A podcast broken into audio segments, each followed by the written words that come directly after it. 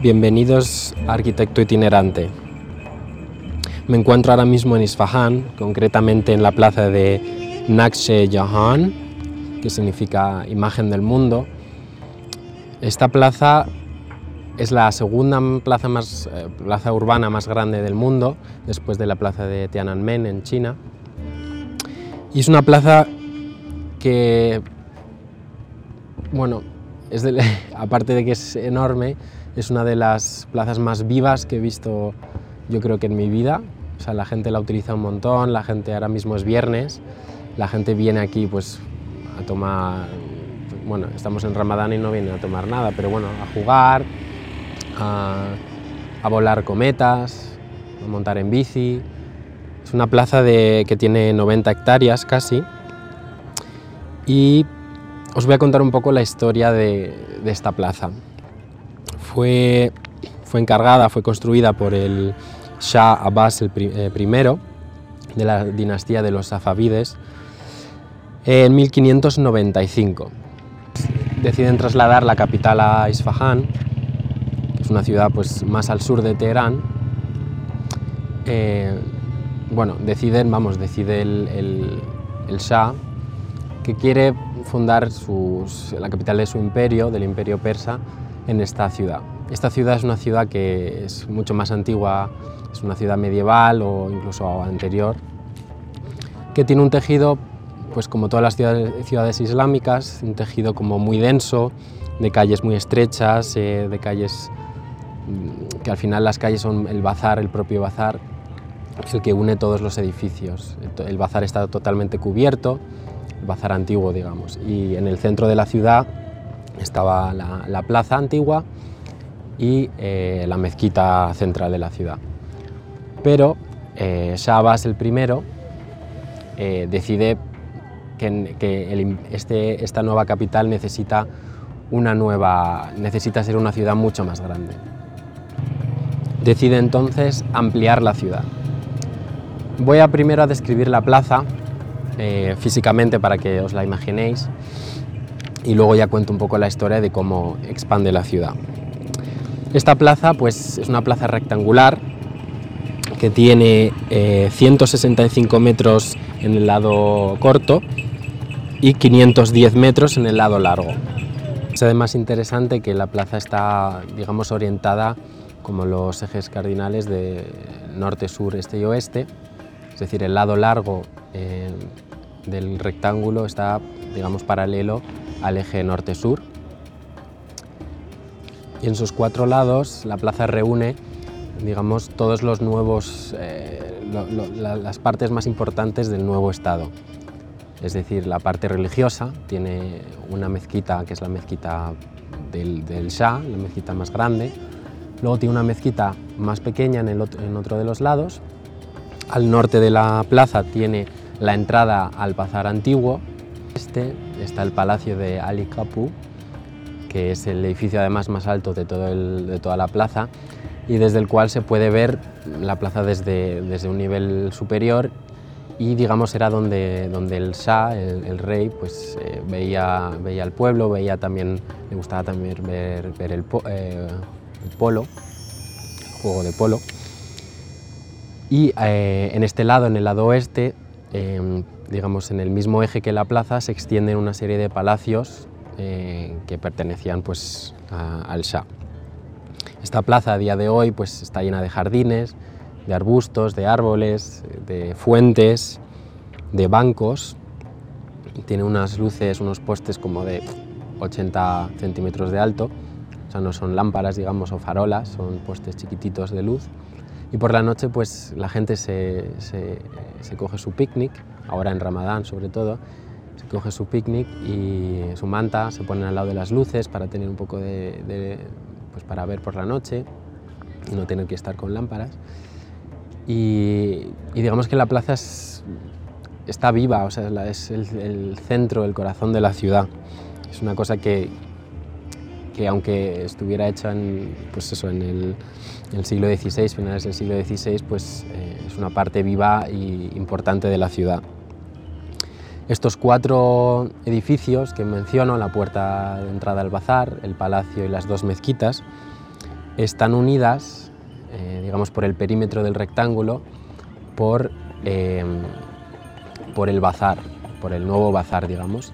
Entonces son, tenéis que imaginaros que es como, está, dividido en dos alturas, con arcos, con módulos de arcos eh, pues de medio punto y, em, y con unas, unas tiendas en cada módulo hay una tienda. Entonces tú puedes entrar directamente desde la plaza al interior de la tienda. Tras de esta fachada, eh, después de la tienda, tienes otro pasillo cubierto, que es parte del bazar, y luego tienes otra línea de tiendas. Es decir, está como dividido en como un sándwich, digamos, de tienda, pasillo, tienda, y luego ya la plaza.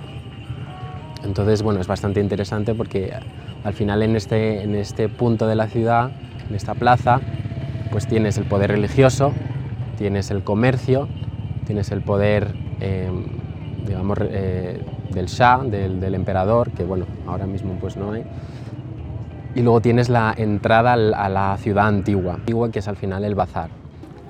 El, el bazar, digamos, que une, es la arteria principal de, de, la ciudad medieval, esa ciudad que, que si conocéis alguna ciudad islámica, tenéis algún conocimiento, pues es una ciudad que crece de forma orgánica, es una, con unas calles, a veces hay calles sin salida, eh, o sea, esa sensación de, calle, de ciudad islámica medieval es la que empieza a partir de la zona norte de la plaza. Pero para que os hagáis una idea, esta plaza, digamos que en, la época en la que se construyó, estaba al sur de la ciudad. Es decir, el centro de, la ciudad hoy en día está desplazado varios kilómetros al sur. Esto pues, se basa en varias razones, una de ellas es eh, básicamente pues, el, Shah, en vez de destruir o destrozar toda la ciudad antigua, decidió eh, realojarse un poco más hacia el sur y expandir la ciudad pues, hacia zonas en las que la ciudad todavía no se había expandido. Otra de las razones es que la plaza central, la plaza digamos, original del centro de la ciudad, esta ciudad medieval que, comento, estaba en propiedad de una familia rica, de un señor pues, que, tenía esas tierras o que lo había comprado y el, el Shah pues, dijo, pues eh, no sé exactamente, pero si no me la vendes y no me dejas hacer el centro aquí, pues voy a hacer una inspirada en la tuya, porque si te vas a la plaza central es prácticamente eh, ves totalmente la, inspiración, y es exactamente estas, doble eh, dobles arcos en doble altura, pero esta es muchísimo más grande. Entonces dijo, pues voy a hacer una al sur, mucho más grande que la tuya, y me voy a llevar todo, lo, todo el comercio hacia el sur, todo el comercio y todo el centro del núcleo de la ciudad hacia el sur. Y este es hoy en día el centro de la ciudad, es decir, yo estuve comentando con un, con un señor, bueno, espérate que está lleno esto de gente, voy a parar. Vale, perdonad, es que de repente se viene aquí, la gente se pone a hablar entre los caballos que están dando vueltas por la plaza y la gente pues no puedo, no me, concentro. Bueno, quería comentar simplemente que estuve hablando con un señor que le dije, ah, pues vamos a ir luego al centro de la ciudad. Me dijo, no, hombre, esto es el centro de la ciudad. Es decir, lo que tú llamas el centro de la ciudad, lo que yo considero que es el centro, porque además ves como la geometría desde los planos de la ciudad, ves la geometría de que el centro está en otro lado. Pero ese centro es el centro antiguo, ahora mismo es el norte de la ciudad que la gente, la parte turística digamos, de la ciudad no llega hasta allí, pues es una zona que está bastante lejos eh, hoy en día. Entonces, bueno, es bastante interesante este desplazamiento hacia el sur eh, que, decidió, que se decidió hacer en, esto, a finales del siglo XVI pero lo más interesante es que no acaba aquí. Eh, digamos, esta expansión eh, se hizo además eh, con una serie de jardines, unos jardines, bueno, es una avenida ajardinada que se llama Chaharbagh. Chaharbagh significa en persa los cuatro jardines. Todo esto está basado en, pues, en, la historia persa, en la historia también un poco, los típicos jardines de, la Alhambra, que seguramente conozcáis muchos, de una, una, fuente en el centro y unos jardines eh, divididos en cuatro, divididos en cuatro con un, una fuente y unas, digamos, unas acequias, pues este, este mismo concepto es muy antiguo, es pues, de, la, de la antigüedad, digamos, y esto se utiliza como forma de expansión de la ciudad, y además de una forma muy inteligente. En ese momento, bueno, necesitaba alojar a toda la corte, a toda la corte y a toda la gente del gobierno eh, del, del, Shah, del, del, emperador, y decidió hacer esta avenida, este bulevar, eh, de dos kilómetros de largo, llegando hasta el río. Lo cruza, cruza el río de forma perpendicular y este bulevar nuevo que se, que se crea eh, tiene una acequia en el, me, en el centro que va bajando hacia, hacia el río. Eh, y lo más interesante es que a los lados de, esta, de este bulevar está lleno de jardines, jardines inmensos, con unos palacetes en el centro de estos jardines, pues para la corte y, para, también para sus propios palacios.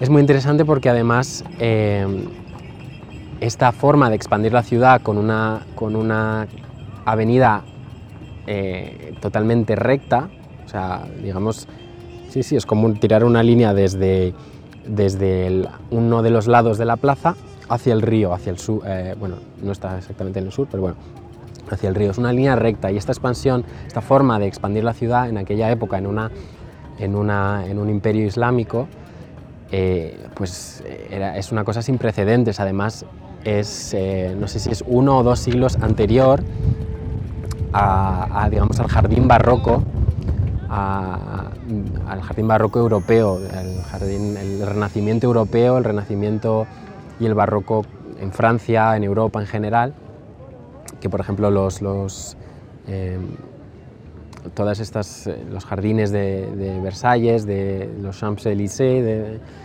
todas estas avenidas larguísimas con árboles y jardines, todo esto viene después, o sea, es una cosa como, como sin precedentes en el mundo y es una forma de expansión de la ciudad, o sea, el urbanismo que, que no sé si se imaginó el Shah o, o quien fuera, eh, tiene, es, es, o sea, es una ida de olla, digamos, no sé decirlo así como de otra forma.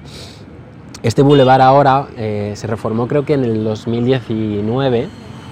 Ahora todos esos jardines que estaban a los lados, pues algunos han desaparecido, bueno, la, la, mayoría han desaparecido, quedan solo dos o tres, que todavía son, ahora mismo son jardines públicos, tú puedes entrar, los palacios, algunos de los palacios siguen estando ahí, se pueden visitar como, como museos, pero estos jardines son jardines públicos, o sea, es una ciudad os tenéis que imaginar además también que estamos en el medio del desierto, o sea, es que eh, esto es como un oasis con un montón de verde, que en comparación con Teherán, que ya hablaré en el futuro, pero con comparación con Teherán, esto es una ciudad jardín prácticamente. Bueno, no sé qué estaba diciendo, pero que, ah, sí, el Boulevard ahora. El Boulevard ahora, eh, pues eso, que muchos de estos palacios se tiraron y se construyeron, pues, eh, calles, eh, viviendas y también zonas comerciales que además que bueno, no son los jardines, pero son, son, son zonas comerciales de, pues que puedes comprar cosas, pero también de, de, restaurantes, tienen terrazas donde te puedes tomar un café, donde puedes comer comida rápida, puedes cenar, puedes... Pues es una cosa, a mí me, recuerda mucho a los paseos marítimos o los paseos al lado de la playa de, las zonas de la costa. Eh, cuando voy en verano a, a la playa, pues toda esta parte de, mm, sobre todo por la noche, porque mm, ahora mismo todo se abre por la noche, por el día pues no, mm, está todo un poco cerrado. Que bueno, el ramadán ya lo comentaré, pero que tampoco es, vamos, la gente come así un poco escondida, pero la gente come y bebe y todo. Lo único que es, todos los restaurantes están cerrados durante el día y abren por la noche. Entonces, pues te tienes que coger comida del desayuno y te la comes ahí de, de, detrás de un árbol o en el mismo parque, la gente le da igual. Además, como tenemos una pinta de turistas, pues les da igual. Bueno, eh, este bulevar, que seguimos con el bulevar, este bulevar llega hasta el río. Incluso lo cruza. Lo cruza, eh, en su momento hicieron un, hicieron un puente que sigue ahí, que es el Sio Sepol, que eh, significa el puente de los 30, de 33 y se llama así porque tiene 33 arcos y está considerado como una obra maestra de la era safavid, de, esta, de, esta, época. Eh, a mí lo que más me llama la atención es que no solo es un puente, es un puente peatonal, pero no solo es un puente peatonal para cruzar la ciudad, eh, para cruzar el río al otro lado de la ciudad, sino que es, un, es, un, es parte de la ciudad y, se vive. O sea, ayer fuimos, fuimos a verlo y está lleno de gente jugando con el agua, que bueno, hay, que decir que eh, generalmente este río no tiene agua, está controlado eh, por una serie de presas que están un poco fuera de la ciudad, pero ha coincidido de que han abierto justo las presas ahora, entonces hay, agua en el río. Entonces estaba lleno de gente jugando. Eh, estos arcos además eh, crean pues como una especie de, pabellones donde tú te puedes sentar, sentir un poco la brisa del, del, viento que va digamos por el río, que bueno, ahora mismo pues está haciendo bastante viento, no sé si lo escucharéis. El viento que viene pues, en el valle del río, ¿no? Eh, donde puedes tomarte algo, donde puedes ver digamos, la naturaleza, pero es una ciudad, es una parte como muy viva de la ciudad, el puente, o sea, el propio puente, o sea, la gente vive en el puente, que es una cosa muy interesante. Es decir, esta ciudad vive en el puente, vive en el bulevar, vive en la plaza. O sea, es como todas estas cosas que estoy contando es como donde está la gente. Es una ciudad súper viva. Y, la gente aquí le gusta estar mucho fuera, le gusta estar con la naturaleza, le gusta estar socializar. Eh, además aquí la gente se acerca, te habla, oye, ¿de dónde venís? Son muy curiosos, ¿de, dónde venís? Le decimos, ah, pues de España, de Alemania, de tal. Em, y te intentan hablar en, en, alemán, te intentan hablar en español, eh, en inglés como pueden, pero les tienen muchísima curiosidad de saber de dónde, de dónde vienes. Eh, bueno, tampoco me quería enrollar mucho más con este podcast, pero vamos, o sea, con este capítulo del podcast, pero, pero quería transmitir básicamente esta sensación de, de que, del urbanismo de esta ciudad y de cómo se vive esta ciudad que es, eh, que es maravilloso, he de decir, y, y espero haberos transmitido un poco como este, esta sensación de, de admiración que tengo hacia esta ciudad y, y, si tenéis alguna vez alguna oportunidad de venir a Irán, esto es, o sea, es que no os lo podéis perder, o sea, esto es fuera, de, fuera del mundo. No hablo tanto de la arquitectura en esta ciudad, que tiene también cosas súper interesantes, la, mezquita, el propio palacio, todo muy interesante, pero lo que más me ha llamado a mí la atención ha sido la, cómo se vive esta ciudad. Bueno, pues voy a cerrar ya este capítulo. Eh, Teherán, que ya estuve, estuve los días anteriores, he querido dejarlo porque si no se me iba a acumular y lo voy a, voy a dejar al final, voy a hablaros de Teherán al final, que además, bueno, también como, como es la última parte de la historia del país, pues bueno, así seguimos un poco cronológicamente esto y, y así pues bueno, tiene un poco más de sentido. Y nada, y mañana vamos a ir a Shiraz, que es más al sur, visitaremos la ciudad de Persépolis. Y bueno, ya os contaré cuando esté allí en, Shiraz, pero, pero bueno, que tengo muchas ganas. Y nada, pues hasta el próximo capítulo.